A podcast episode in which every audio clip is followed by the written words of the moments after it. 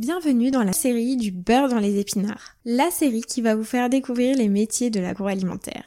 Je vous promets de parler sans complexe et sans tabou. Leur journée type, leur mission, leurs échecs, leurs challenges, leurs réussites. Vous allez tout connaître de leur métier. Alors qu'ils travaillent côté commerce, logistique, qualité, marketing et j'en passe, on va tout passer au crible et plus aucun métier n'aura de secret pour vous. Je suis Salomé Charicton et je serai votre hôte pour ce podcast. Alors ouvrez bien grand vos oreilles et découvrez les dessous de leur métier.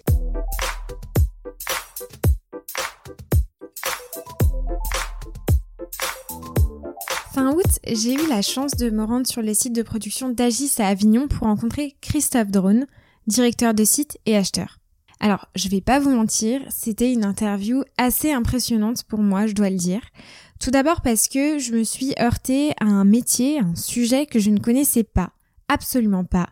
Et je vous apprendrai rien en disant que l'inconnu peut parfois faire peur. Aussi parce que Christophe Drone est un personnage très charismatique et d'une humilité mais déconcertante, vous le verrez euh, à travers cette interview, et il m'a littéralement scotché de par son expérience, 29 ans au sein du même groupe, mais aussi président de cinq associations qu'on détaillera dans l'épisode. Et puis surtout parce que cette interview, elle va au-delà d'une simple interview métier, hein, euh, du beurre dans les épinards, la série est faite pour ça, parce qu'on peut en dégager une vraie morale, et c'est celle de la réussite collective avant la réussite individuelle. Et ça, Christophe l'a explicitement évoqué par, je cite, L'entreprise de demain ne sera pas l'entreprise la plus mécanisée, la plus performante, la plus robotisée, mais celle qui performera sera l'entreprise qui aura travaillé sur l'humain et l'esprit d'équipe. Alors je vous laisse tout de suite avec l'épisode du jour, du beurre dans les épinards, Christophe Drone, directeur de site et acheteur, la réussite collective avant tout. Bonjour Christophe. Bonjour Salomé. Alors je suis ravie aujourd'hui de vous recevoir sur le podcast Sans filtre ajouté. Et aujourd'hui je vous interviewe dans le cadre d'une série qui s'appelle Du beurre dans les épinards. Donc c'est une série qui vise à expliquer, à promouvoir en tout cas les métiers de l'agroalimentaire. Et en plus aujourd'hui on est euh, chez vous, chez Agis. Donc euh, merci beaucoup de me recevoir. Et je suis ravie parce que on aborde aujourd'hui un métier qui euh, jusqu'à présent que j'ai pas mis en lumière jusqu'à présent sur le sur le podcast, c'est celui de directeur de site et acheteur. Donc ça me tenait euh, vraiment à cœur, en tout cas, d'interviewer le côté euh, production euh, de l'agroalimentaire, qui est, bah, tout comme les métiers commerciaux, finalement, des métiers très terrain et des maillons de la chaîne plus qu'essentiels, en tout cas, à la survie de l'entreprise. Alors tout d'abord, Christophe, quand on regarde votre parcours, on se rend compte très vite que vous avez évolué alors grâce, avec la méritocratie, on va revenir sur, sur ce terme. D'abord responsable de production pendant trois ans, ensuite vous avez été directeur de site et supply chain pendant 7 ans, et ensuite directeur de site et acheteur pendant 18 ans. Au vu de votre parcours, vous en êtes la preuve, méritocratie. Et j'aimerais savoir, la méritocratie, qu'est-ce que ça veut dire déjà pour vous? Et est-ce que selon vous, elle est appliquée au sein des organisations? Alors, tout d'abord, je, avant de démarrer, je voudrais euh, peut-être repréciser mon parcours. Hein. Bien je, sûr. Je, suis sorti de l'école euh, euh, et, après avoir effectué mon service militaire, puisqu'à l'époque il y avait encore le service militaire, j'ai trouvé Agis par candidature spontanée et j'avais postulé à l'époque pour un, poste de responsable de production lors de d'une reprise d'un site en Bretagne, à Lamballe, dans les Côtes d'Armor. Euh, et, j'ai démarré euh, chez Agis par euh, un poste de chef de production, donc sur une petite équipe qui à l'époque il y avait une quinzaine de personnes. Et rapidement, j'ai pris des responsabilités, évolué dans ce poste. et j'ai souhaité également pouvoir avoir un plan de carrière dans l'entreprise puisque bah, je, voulais aussi euh, pouvoir évoluer dans, l'entreprise dans laquelle j'étais rentré. Et c'est vrai qu'au bout de trois ans au poste de responsable de production, où, le, site avait rapidement euh, grandi, grossi, euh, et au bout de trois ans, j'avais une soixantaine de personnes, j'ai eu l'opportunité d'évoluer dans l'entreprise et qu'on m'offre la possibilité de prendre un poste de responsable de site, de mmh. directeur de site. Et à l'époque, j'avais 26 ans. Donc effectivement, c'est quelque chose d'un peu particulier puisque Aujourd'hui, je ne sais pas s'il y a des directeurs qui, qui ont 26 ans, mais, mais j'ai saisi cette chance de, de, reprendre un site sur, à côté de Lyon, à, Tarare, à l'âge de 26 ans. Et, et, et c'est vrai que à, cette époque-là, ben, peut-être les choses étaient peut-être un peu plus faciles qu'aujourd'hui, hein, mais j'ai dû travailler, beaucoup travailler pour apprendre beaucoup de choses que je ne connaissais pas et que je n'avais pas forcément appris euh, ni à l'école ni euh, au travers de mon expérience. Euh, voilà, et, donc j'ai évolué dans cette entreprise. J'ai travaillé pendant huit ans sur le site de Tarare où j'ai rapidement créé une plateforme logistique en, en, construisant une plateforme logistique et en mettant une organisation logistique pour, euh, pour l'entreprise Agis qui avait quatre sites de production à l'époque euh, et, le rassemblement de toute la partie euh, logistique sur, sur, sur Tarare. et puis j'étais sur un marché assez porteur et qui est toujours porteur, qui est le marché des produits asiatiques. Et, et rapidement, on a eu des contraintes de place sur le site sur lequel on était. Et j'ai eu la responsabilité euh, donné par euh, euh, mon patron de l'époque, qui était le patron de l'entreprise, de pouvoir construire un site neuf. Et j'ai eu la chance, à 30 ans, de pouvoir construire, décider un site neuf. bon, voilà.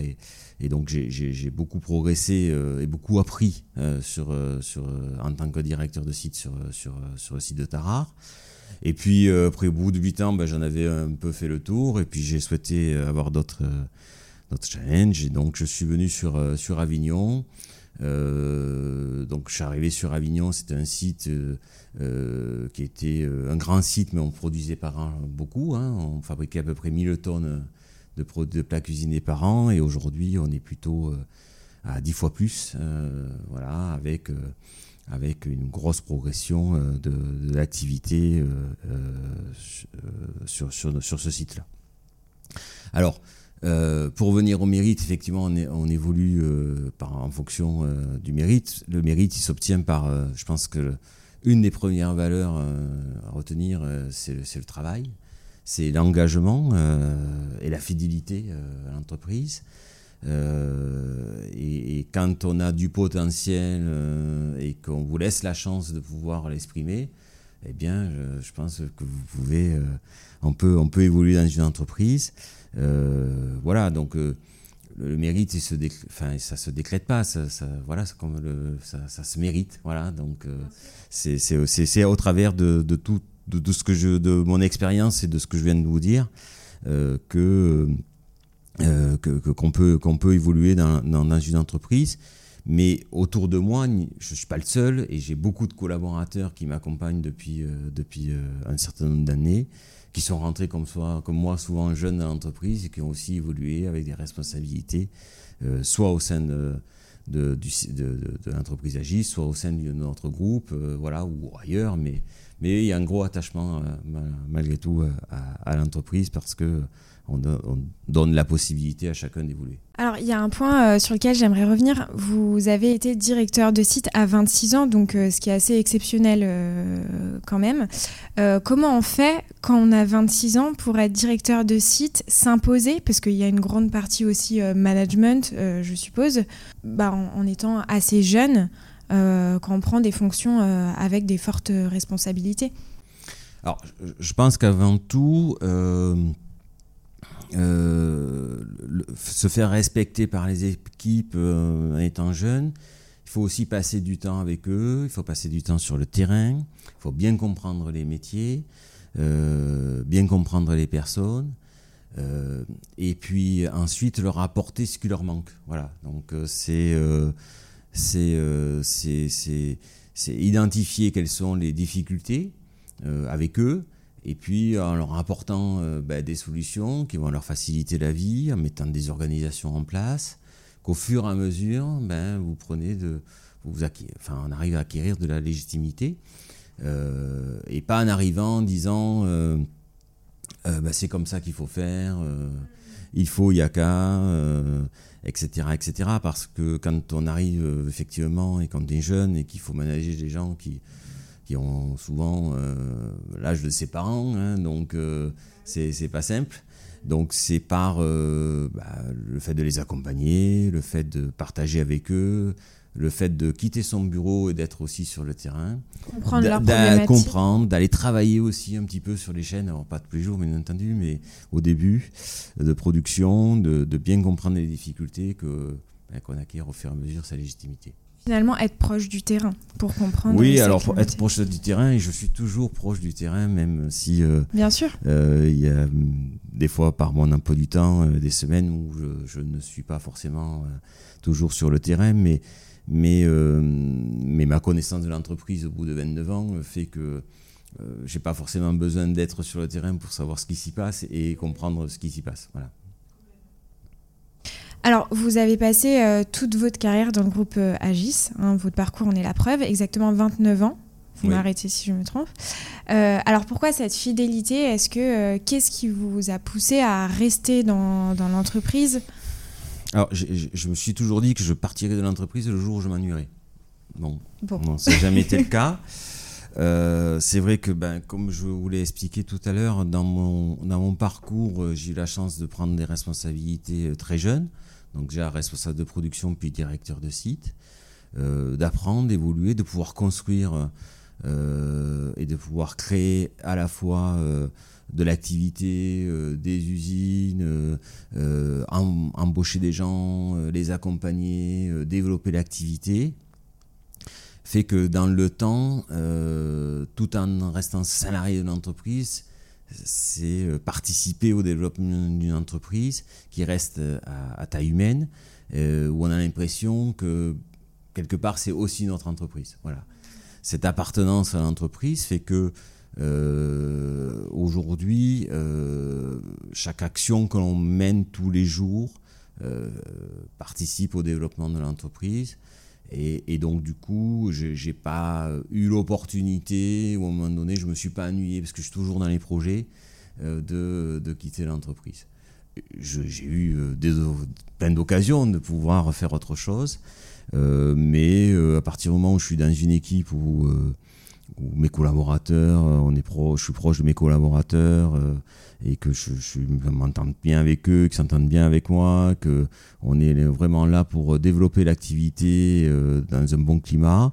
ben voilà, pour l'instant, je suis là. Voilà. Alors, est-ce que je ferai ça jusqu'à ma retraite? Je, ne sais pas. Voilà. On ne sait jamais de Après, quoi je fais d'autres choses, on en parlera peut-être tout à l'heure, mais qui, qui m'ouvrent sur, sur d'autres, d'autres horizons et voilà, qui, qui, qui, qui assurent aussi un équilibre aujourd'hui.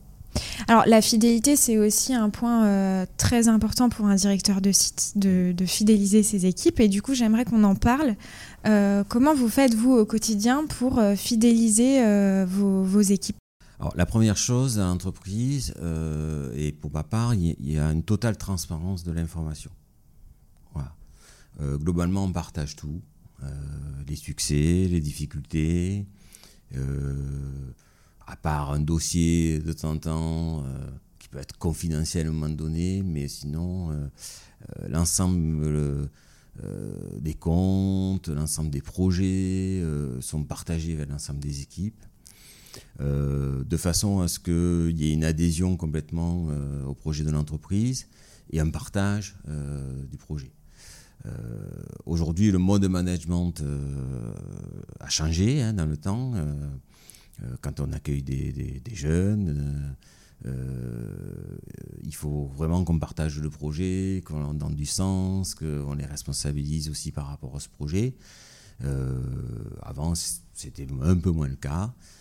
voilà, et, ce qui fait que dans l'entreprise, il y a un fort engagement de l'ensemble des équipes.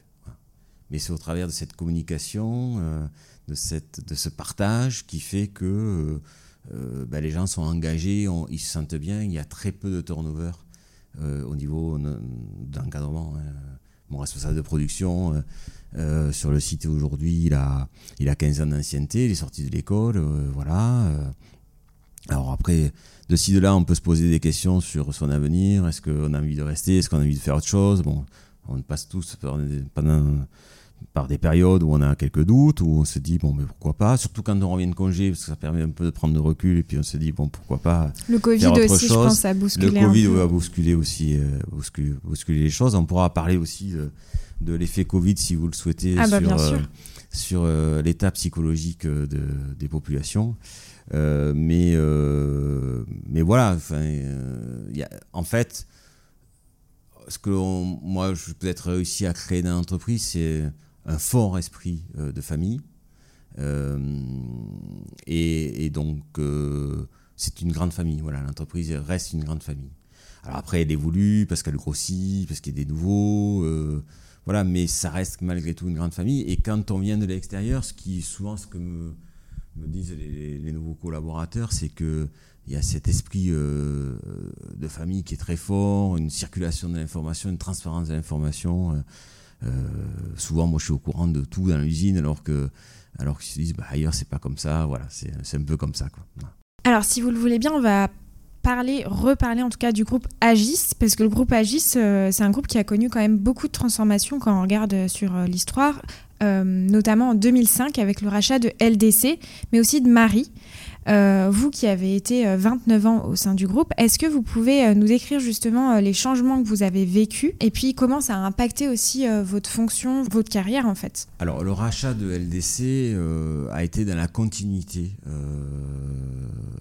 de, ce que l'on faisait, de, ce qu'était Agis. Le créateur de l'entreprise Agis a souhaité à un moment donné céder l'entreprise et choisir euh, l'entreprise avec qui, avec, enfin, avec laquelle il avait, enfin, il souhaitait euh, qu'il y ait une suite, pardon, ou un accompagnement euh, qui ne change pas dans les mentalités ou qui ne change pas dans la façon de faire. LDC aujourd'hui reste, au bout de 50 ans, une confédération de PME. C'est-à-dire qu'il y a eu beaucoup de rachats, il y en a encore. et chaque fois, euh, on reste sur un modèle complètement décentralisé. C'est-à-dire que chaque entreprise euh, a sa propre euh, politique, sa, propre évolution. alors on reste dans un cadre effectivement d'un groupe hein, avec un certain nombre d'organisations et, de méthodes du groupe, mais chaque entreprise a son propre développement commercial, son propre projet, euh, euh, et, la particularité, c'est que chaque directeur de site est vraiment directeur de son site, euh, comme si c'était encore une fois son entreprise. Et donc ça n'a pas changé par rapport à ce que l'on vivait avant, et voire même ça l'a renforcé. C'est vraiment le, le positionnement des directeurs d'entreprise, parce qu'au-dessus de moi j'ai un directeur de l'entreprise Agis, un directeur général de l'entreprise Agis, ou les directeurs de site sont vraiment responsables de leur business, sont responsables de leur organisation.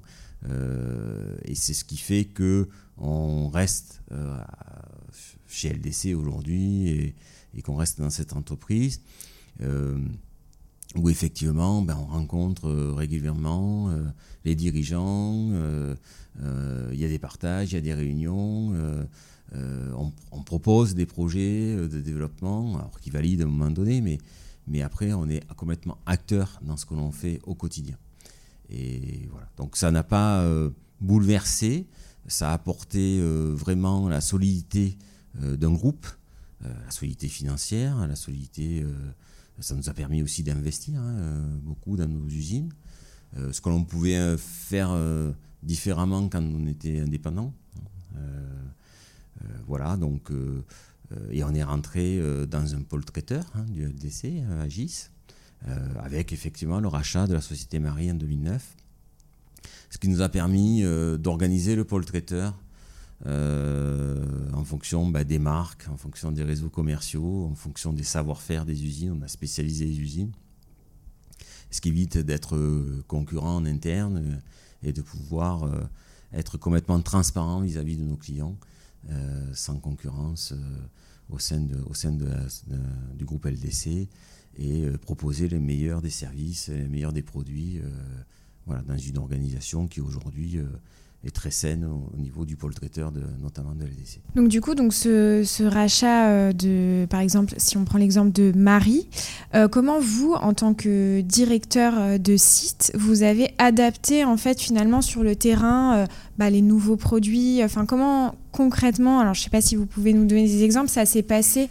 Alors, Agis, aujourd'hui, on ne fabrique pas de, marque Marie sur le site. Hein, donc voilà.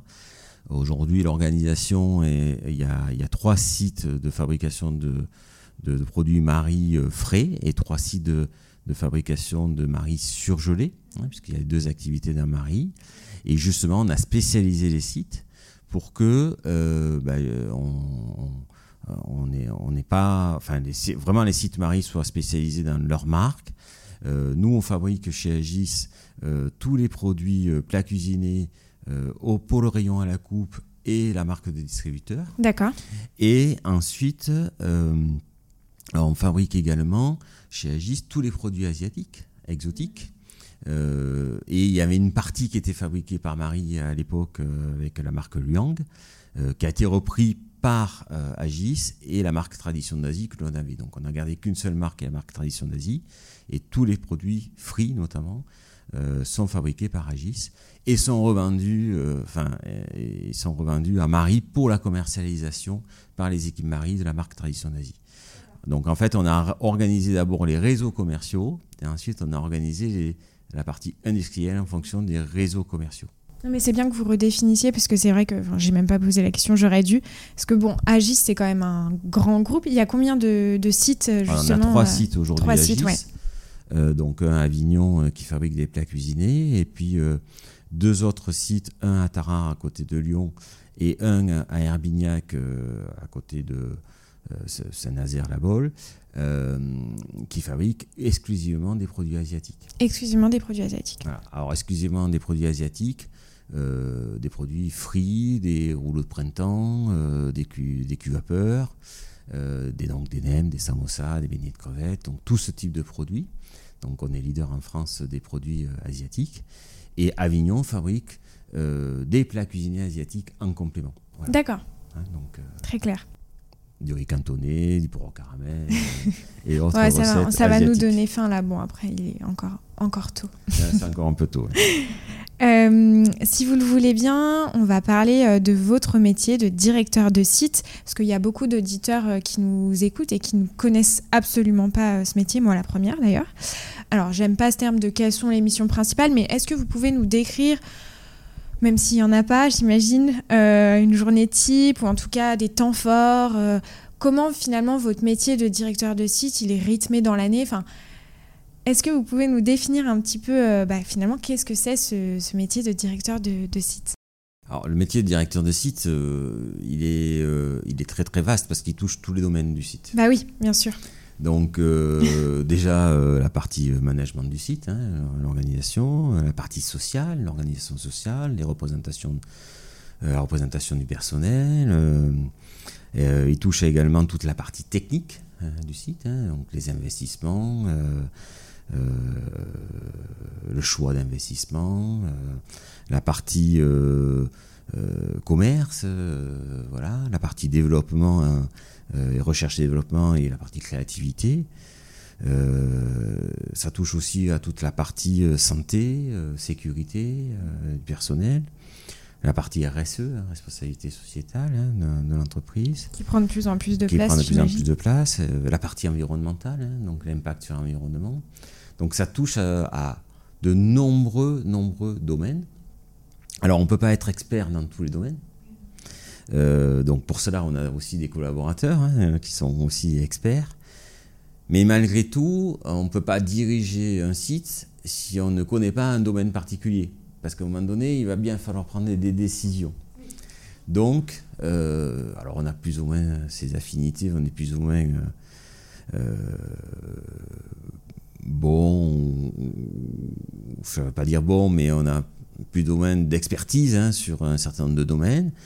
Euh, j'ai oublié aussi euh, la notion de, qualité, euh, j'ai oublié aussi la notion bah, de, de, gestion, hein, parce qu'on fait avant tout de la gestion.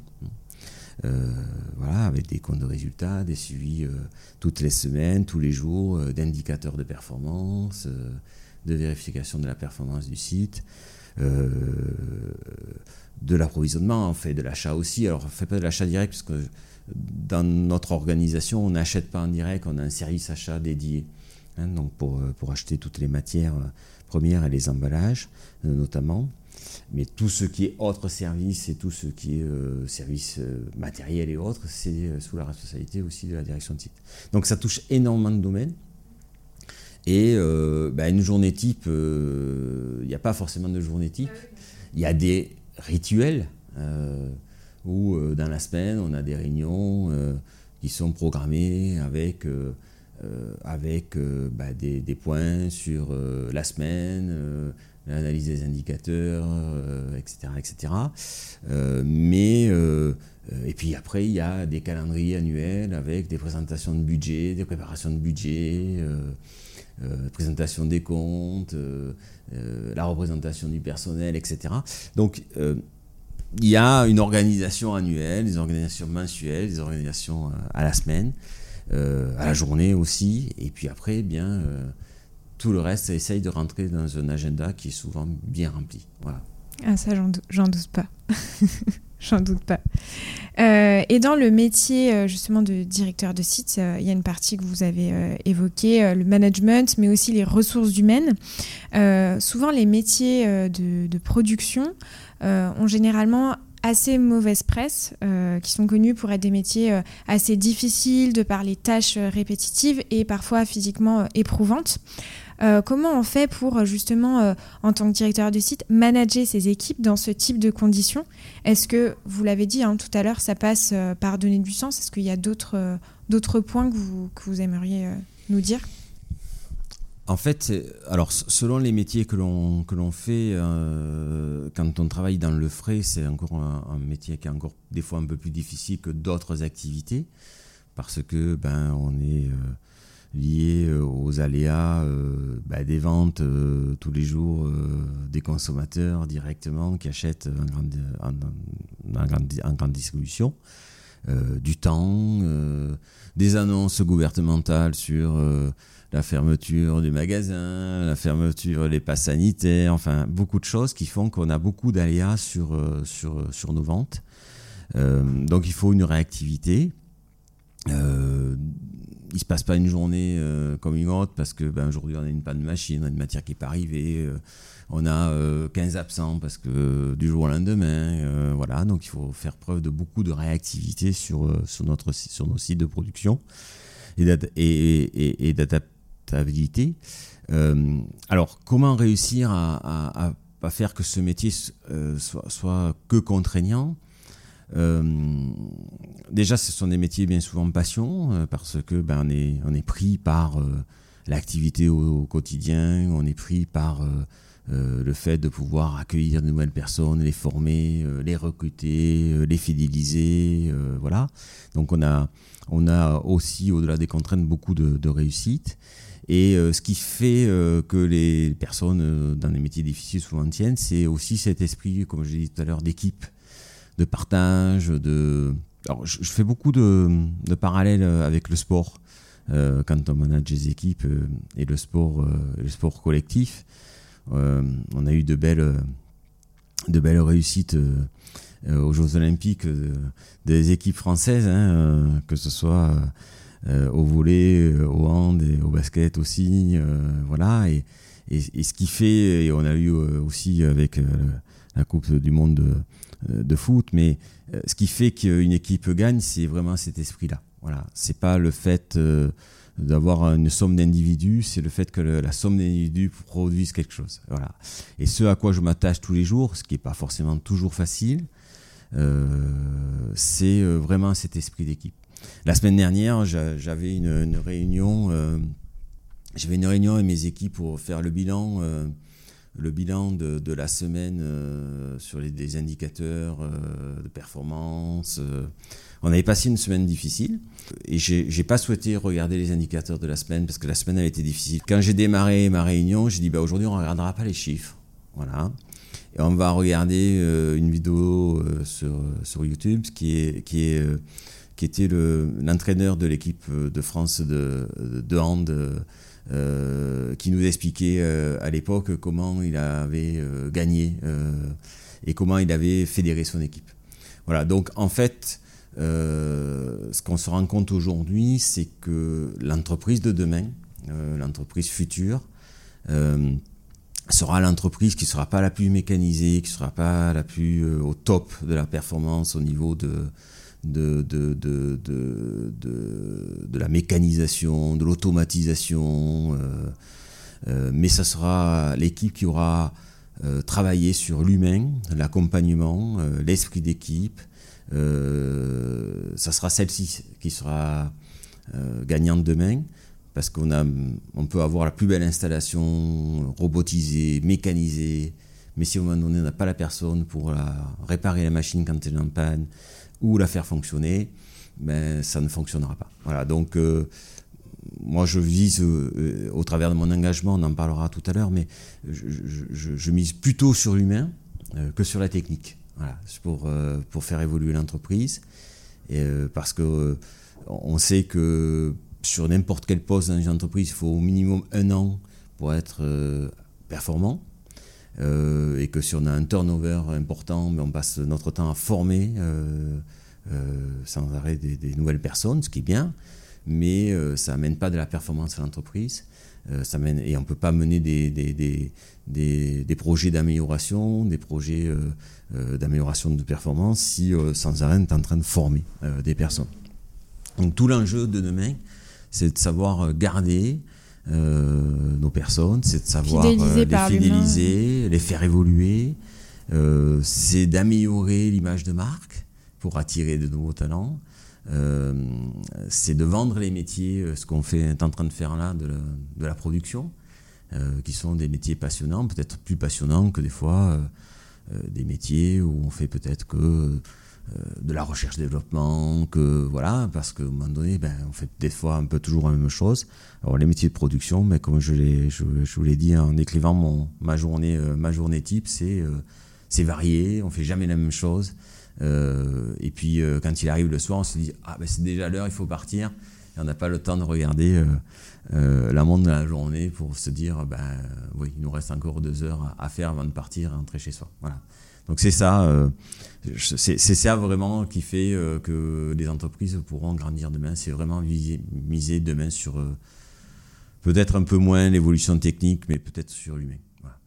Alors, il y a un point sur lequel je voudrais revenir, c'est le Covid, parce que j'imagine que ça vous a impacté comme un peu finalement tous les métiers. Comment vous, ça vous a impacté et comment vous avez fait face justement à cette, euh, à cette crise, on peut l'appeler comme ça Alors, euh, donc ça n'a pas été facile. Hein. donc, on a eu de nombreux cas, je dirais, dans l'entreprise qui ont, qui ont été positifs au, Covid. Alors, pas forcément liés à des contaminations de l'entreprise, mais liés à, à, des contaminations extérieures. Mais il a fallu faire face à de l'absentéisme, à à des réorganisations. Euh, voilà, donc euh, ça n'a pas été une année facile.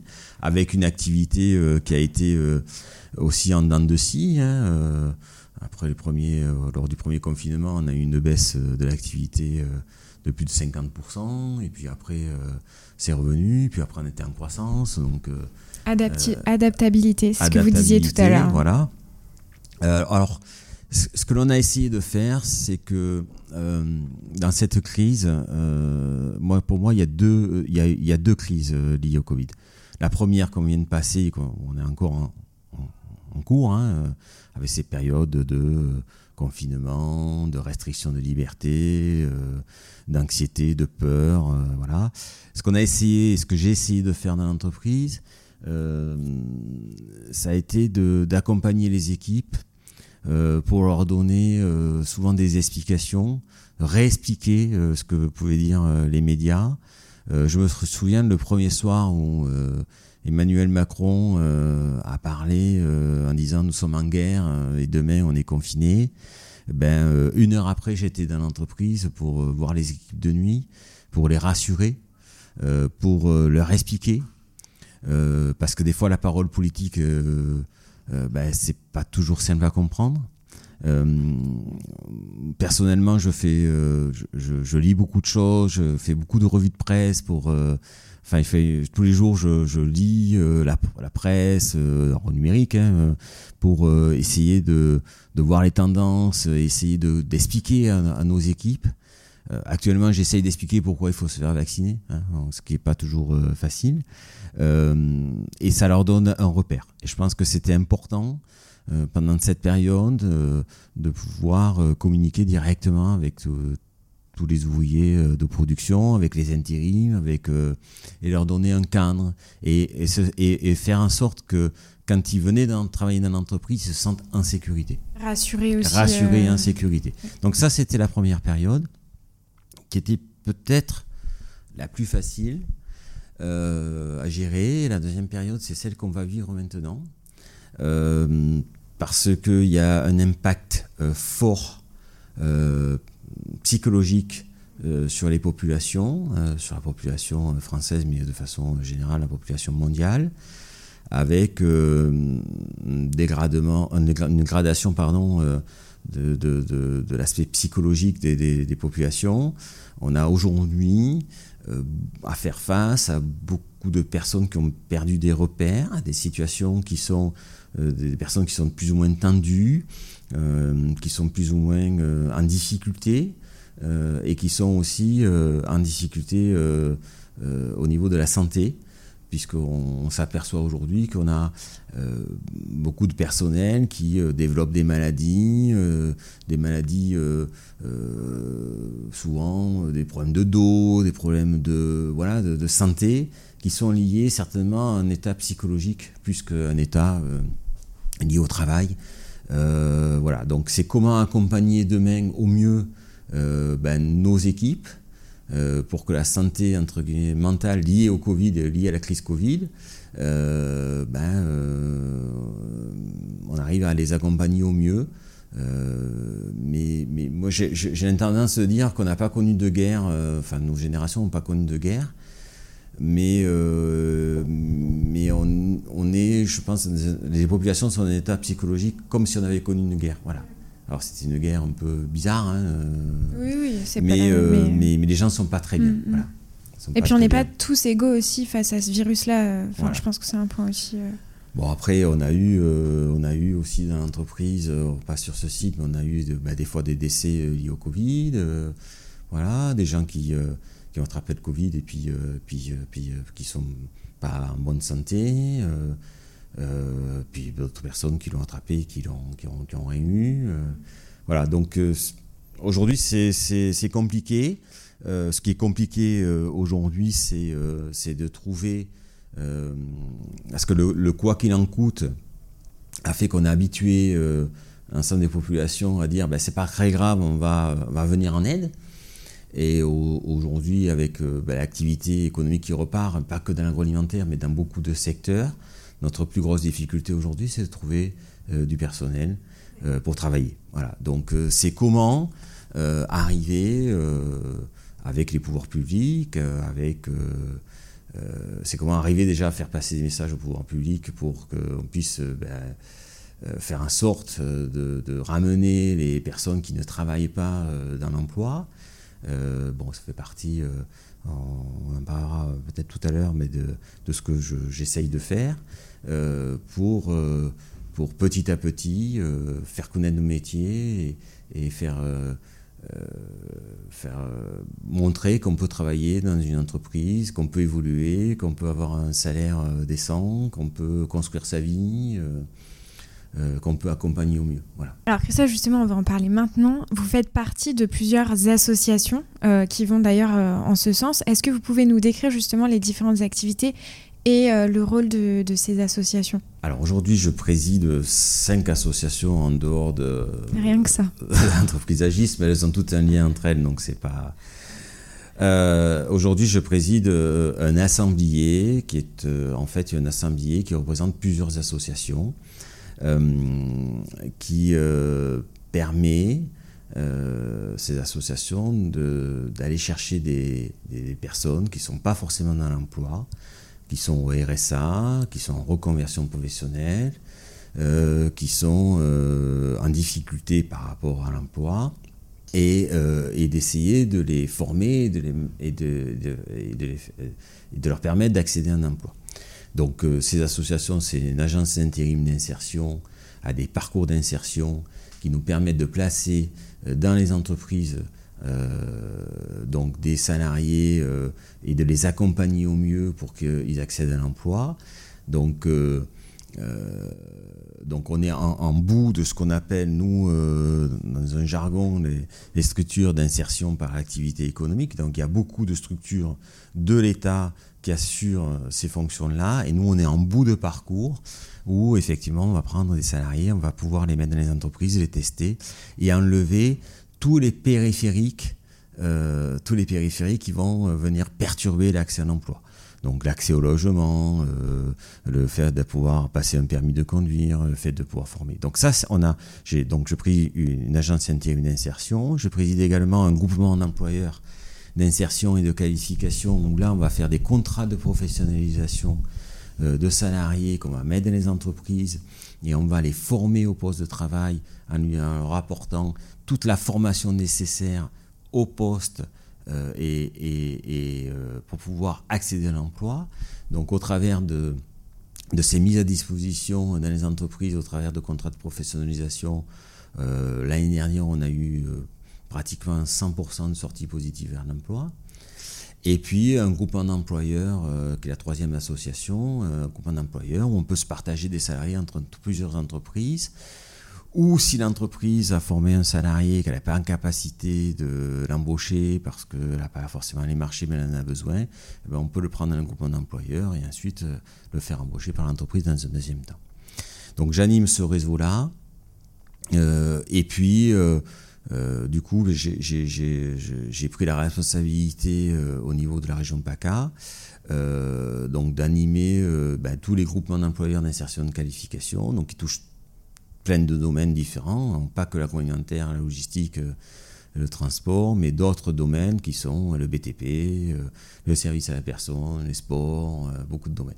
Alors voilà, donc c'est animer un réseau pour que ben, justement on, on, puisse aussi intervenir auprès des pouvoirs publics, qu'on puisse montrer ce qu'on est, qu'on est capable de faire, qu'on ait des interactions avec, avec les directs, alors ça s'appelle plus les directs maintenant, ça s'appelle les DRETS, euh, parce qu'ils ont changé de nom, euh, des interactions avec euh, les préfets, des interactions avec Pôle emploi, avec les missions locales pour l'emploi, les chantiers d'insertion, beaucoup de choses comme ça, pour essayer au fur et à mesure ben, d'aller chercher des jeunes qui ne sont pas dans l'emploi.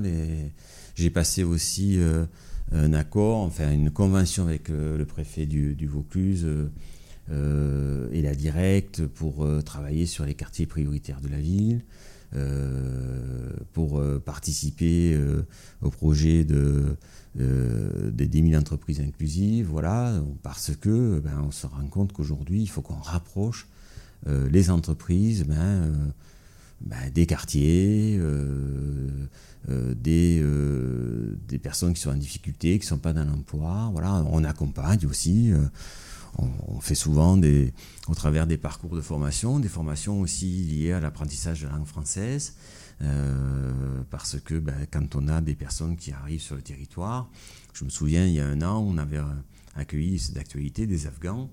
Euh, et, euh, et, on a, ils avaient ben, souvent des personnes qui dans leur pays ont des, ont des diplômes, puis bon voilà, sont des réfugiés, des réfugiés politiques.